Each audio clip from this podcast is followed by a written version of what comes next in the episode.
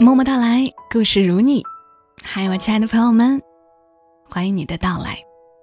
我是小莫，大小的小，沉默的默，和你来聊聊我们平常人身上所发生的故事。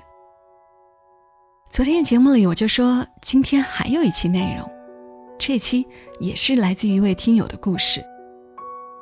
我很喜欢他这个故事的名字《迎风奔跑的少年》，它来自于听友萧青。二十多年前，我们的生活还是家用电话，上学还是骑自行车，听歌还是攒钱买的磁带，喜欢你还是埋在心底。那年我五年级，转学，从一个偏僻的小矿区，来到了一个当时觉得很大的城市。开学的第一天，无比的担心和慌张。不知道该如何跟新同学相处，不知道怎样做自我介绍。你主动伸出手，大大方方地说：“你好，我叫超，是班长。”那一刻，看着你的眼睛，我仿佛看到了天上的星星，闪耀着璀璨耀眼的光芒。那或许就是一见钟情。我们的学习和生活。都没有过多的交集，只是在一个小小女孩的心底，有一个小王子的模样，模糊、清晰、清晰又模糊。只记得我当时没有校服，只好穿了一套和校服一样颜色的布面衣服。所有人可能都觉得土的掉渣，只有你说，挺好看的。还记得你跑来要了我的一张作业，好像是说因为我的字写的好看，老师让拿回去学习学习。我在心里想，你的字也写的很好看呀。可我还是给了你，因为这好像是你第一次主动问我要点东西。我还有什么能给你的呢？我开始骑自行车上学。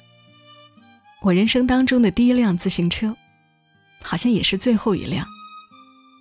你的家离学校很近，没有机会骑自行车，只能走路。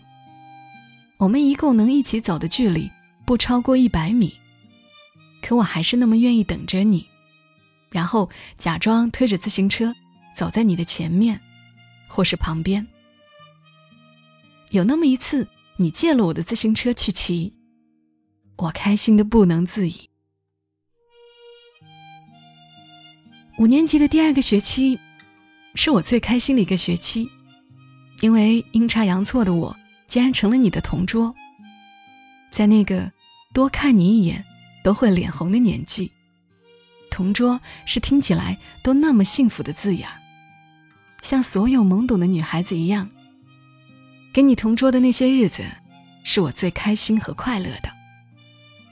我想你是有跟我一样的感觉，虽然那种小小的喜欢被埋在心里。记得你是大队长，在校门口查学生们的红领巾。我走过来的时候，你的朋友一脸鬼笑的小声嘀咕：“来了来了。”你不好意思的冲我笑笑，把头扭到一边。还有你给我起好长好长名字的外号，还有自习课。你看到我跟别的男同学聊天，罚我站，还有可能我们都不记得了的好多小事，却让我到如今都不曾忘记当初的甜蜜。后来，我们不是同桌了，又好像回到了那个青涩的阶段，不敢跟你说话，甚至不敢看你的眼睛。再后来，班里开始盛行给大家配对。你被配给了另一个女同学，你还是不置可否的笑着，大家都觉得你默认了，我竟然也这么觉得。我开始躲起来一个人哭，好像被别人抢走了心爱的玩具。我把你的名字刻在了我枕边的墙上，觉得这样你就可以依然陪着我。我开始刻意的疏远你，不跟你说话，不打听你的一切事情。可是每天还是能看到你跟那个女同学在一起的样子。自习课上，同学们起哄，把你俩安排到同桌的位子，还叫嚷着让你亲那个女同学。我在一旁咬牙切齿地看着，心如同被刀子割了一样难受。好在最后，你用生气的方式结束了这个无理的要求。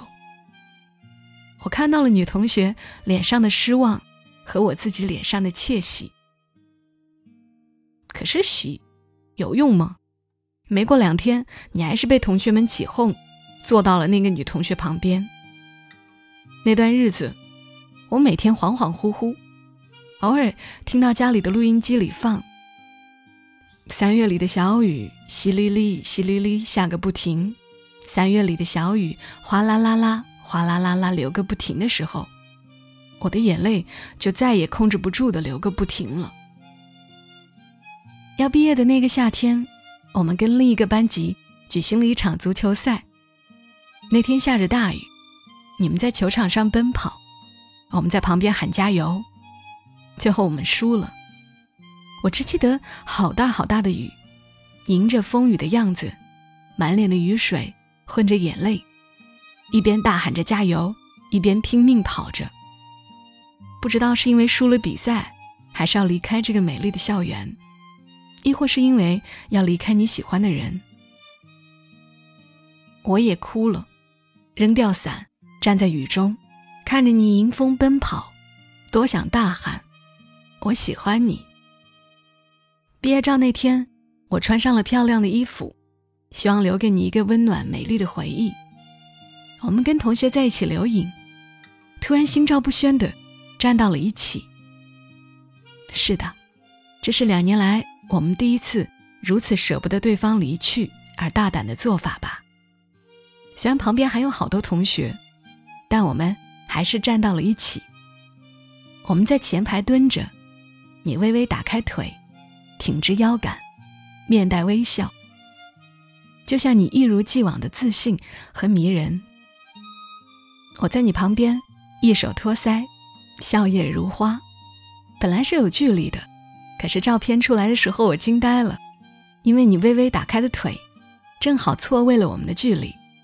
照片上的我们挨得很近，近到如同你把我藏在身后，像个宝贝。毕业之后的我们各奔东西，我曾经实在是想念你的时候，悄悄拨通了你家的电话号码。却被告知你搬家了，从此以后再无联系。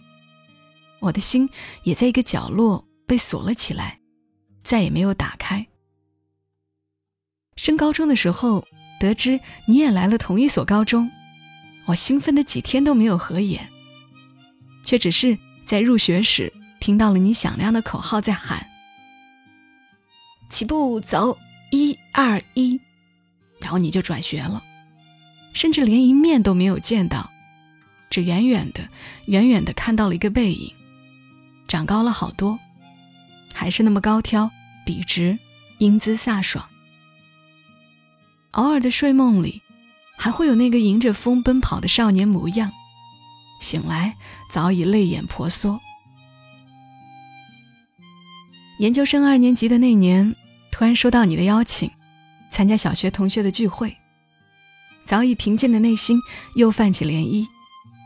十多年过去了，那天的我还是如同第一次见你一般忐忑、担心和慌张。你见到我，依旧大大方方伸出手来说：“你好，老同学。”和最初的见面一模一样，眼睛里闪着星星的光芒。那天我才知道。你上了初中就再没跟那个女同学说过一句话。饭桌上，那个女同学哭得伤心无比，我却突然开心的想给你唱首歌，因为有一首歌我准备了好久，从喜欢上你开始，就准备唱给你听，结果十多年没有唱出口。即便是这样，我梦中的少年仍然成为了别人的老公。你研究生毕业，留在了武汉，我去了北京。曾经，我那么那么想去找你，可是我比你晚毕业两年。等我毕业给你发信息的时候，你已经结婚了。是的，结婚了。还记得我直白的微信上来就问：“好同学，你结婚了吗？”但凡你回一个没有，不管你有没有女朋友，我都会给你回：“那我们结婚吧。”结果我被现实赤裸裸的打了脸，只是讪讪的回复：“哦。”听说了，怎么喝喜酒没邀请我呢？也许你根本就忘记我是谁了吧？也许，这从一开始就是我自导自演的一场戏。你只是戏里的一个梦幻般的存在，只是我迟迟的、迟迟的不愿意走出来。偶尔还能看到你的朋友圈，看你晒幸福的一家三口，他也是一张。温柔恬静的脸庞，还有活泼可爱的孩子。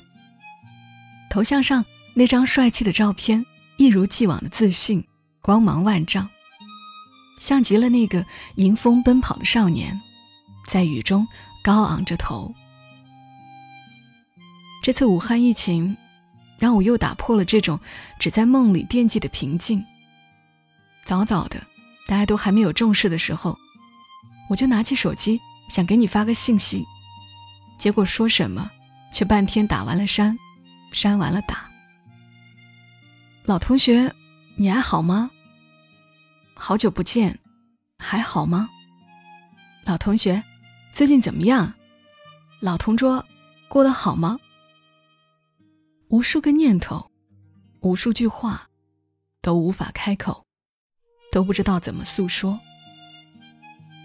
希望疫情快点结束，希望我有机会去武汉看樱花，希望你的生活一如既往，希望我的梦中依然是那个迎风奔跑的少年模样。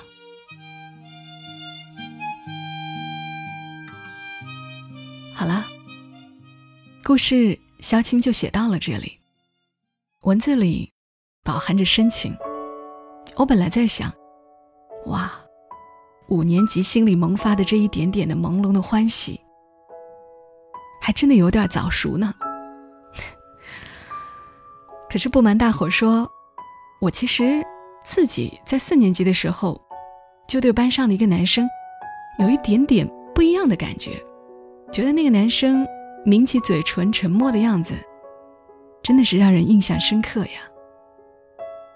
我始终记得午睡的时候。我那会儿会不自觉地朝他的座位望过去，想想那时候不过十岁的年纪，也会有这种朦胧的感觉。这倒并不会对我的学习有什么影响，反而在回忆里留下了一些软软的，如青烟一般的美好感觉。只是我不像萧青这般长情，我也希望他能够早点走出来。我自己也感觉。跟着他的文字回忆了一遍自己过往的岁月，不知道正在听节目的你是不是也有同样的感觉？谢谢你来听，这里是默默到来，祝你夜好眠。小莫在深圳和你说晚安。